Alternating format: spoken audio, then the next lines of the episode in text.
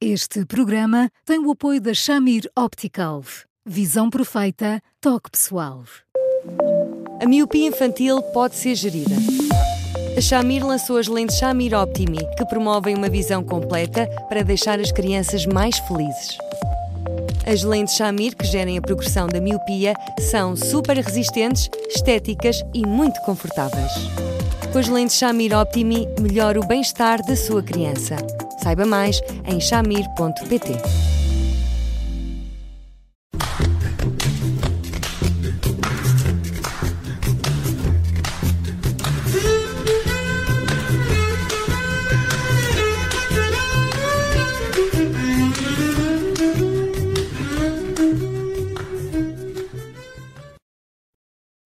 Começa agora mais um Porque Sim Não É a Resposta com o psicólogo Eduardo Sá. Eu sou a Judite França e comigo está o Bruno Vera Amaral e Eduardo. Hoje vamos falar de bird nesting, que é uma ideia que vem do ninho dos pássaros e é uma modalidade que leva os pais divorciados a manterem a casa de família e quem se reveza semana sim, semana não, são os pais. Isto é uma opção a pensar uh, no bem-estar dos filhos. A questão, uh, Eduardo, olá, boa tarde, é se resulta.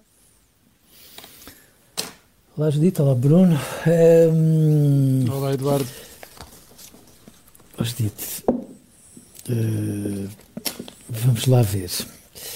Eu, eu, eu não tenho dúvidas que os pais, quando tomam uma decisão dessas, tomam na sua bondade de, com isso provocarem menos turbulência na vida dos filhos e, portanto, que uma separação, um divórcio e depois toda a reorganização que deriva da guarda de uma criança fique, de certa forma, mais pacificada, porque à primeira vista não há tantas mudanças assim, por outras palavras.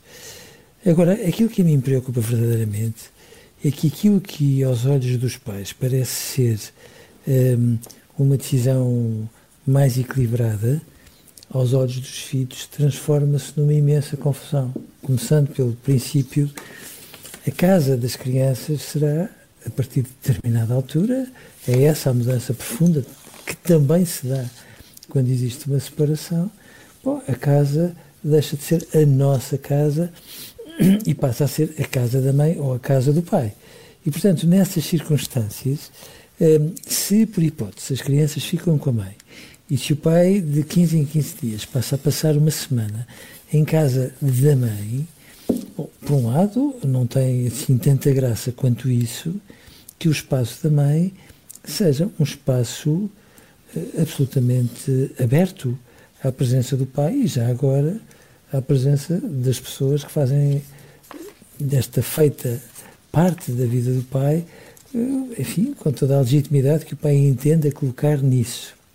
Vamos admitir que o pai não faz para não trazer confusão à vida de uma criança. Ainda assim, é como se o pai tivesse direito, a, a semana sim, semana não, a uma vida tendencialmente normal, consoante as opções que entretanto tomou. Mas aos olhos de uma criança, isto acaba por ser de uma confusão muito grande. Primeiro, porque aquilo que lhe dá esta prevalência também a faz sentir com capacidade para, desculpem, mandar um bocadinho na vida dos pais, mas por outro lado é muito confuso, porque as crianças percebem que todos os divórcios são um bocadinho litigiosos, por mais amigáveis que sejam tomando aquilo que é a linguagem mais judicial, mais jurídica, eventualmente, e, portanto, numa circunstância destas, as crianças ficam no registro do género, mas vamos lá por partes. A mãe e o pai continuam amigos ou não continuam amigos? Porque se continuam amigos, isto significa que de amigos a namorados a coisa vai num instantinho e, portanto, os pais, sem quererem, estão a criar um conjunto de expectativas que, feitas as contas, não beneficiam ninguém muito menos a criança. Portanto, por outras palavras, e tentando ser o mais sintético possível, percebendo a intenção dos pais, se eu puder não recomendar, sinceramente, eu não recomendo. Eduardo, nós temos aqui, para além da, da, da questão da, da, boa vontade e das boas intenções do, dos pais, temos aqui a questão financeira, material, logística, que é se se mantém a casa de família, que era a casa de família, e os pais se vão revezando, eles precisam também de ter uma casa, um sítio onde ficar nas semanas em que não estão com os filhos. Isto não é uh, demasiado onírico uh, para a realidade da maior parte de, de, das pessoas, fora as questões também emocionais, não é? Que depois ainda temos as questões emocionais uh, e esta tentativa de manter uma realidade que é artificial e que pode gerar problemas, porque os pais vão estar durante aquelas semanas, vão estar no espaço que é também o um espaço do outro progenitor. Portanto, é, há, aqui, há aqui várias questões que dificultam muito esta operação, por muito bem intencionada que seja. Imensas questões, imensas. Já não se trata de perguntar quem é que mexeu no meu queixo, trata-se de perguntar quem é que mexeu nos meus objetos pessoais, nisto e naquilo. Bom, e em tudo aquilo que faz parte da nossa casa, com tudo que é privado e íntimo que lá está. Mas, mas, mas Bruno sabe que às vezes há ondas, há modas. Nos países escandinavos, muitas vezes isto é uma moda. E, e, e, às vezes os pais, na sua insegurança e às vezes na sua culpabilidade, em função de tudo aquilo que aconteceu por causa um divórcio, tentam uh, engolir todos os sapos possíveis para que, no final de contas, tenham uma decisão que prejudique o menos possível os filhos. Mas isto é muito duro, é muito penoso, é, é muito confuso para todos, porque às vezes não se trata de ter uma casa de família e cada um dos outros ter uma casa. Um, o que já de si, eh, sejamos razoáveis, só mesmo nos países escandinavos e ainda assim com todo o ónus que isso representa, porque é como se a vida destes pais levasse ali alguns solavancos, semana sim, semana não, com tudo o que isso traz de confuso, não me canso de repetir, à vida dos pais e de uma criança. O que se passa em Portugal, em alguns casais, é que eh, a casa onde as crianças eh, estão é, tomando enfim, em consideração aquilo que é o mais habitual, é a casa que eh, muitas vezes terá ficado para a mãe. É o formato mais habitual.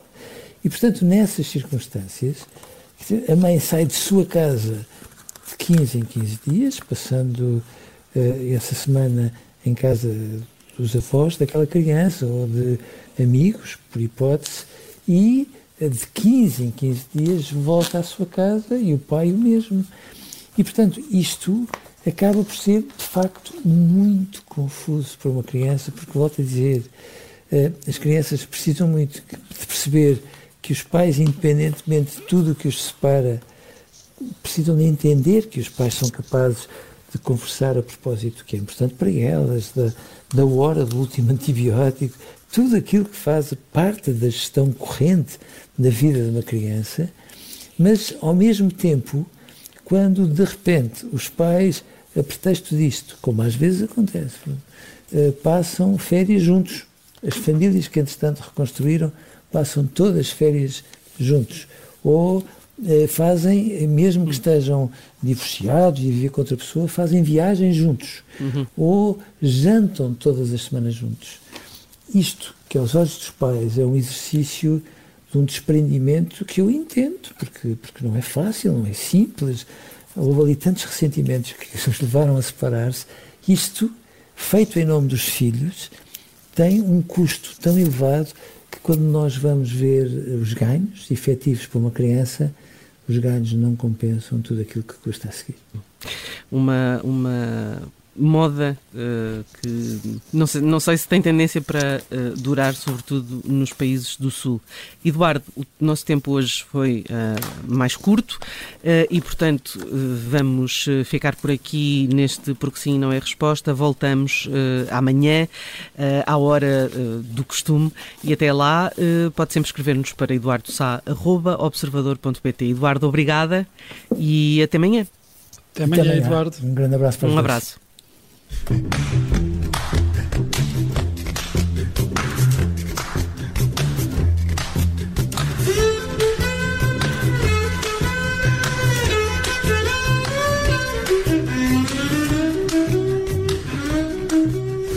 Este programa tem o apoio da Shamir Optical. Visão perfeita, toque pessoal.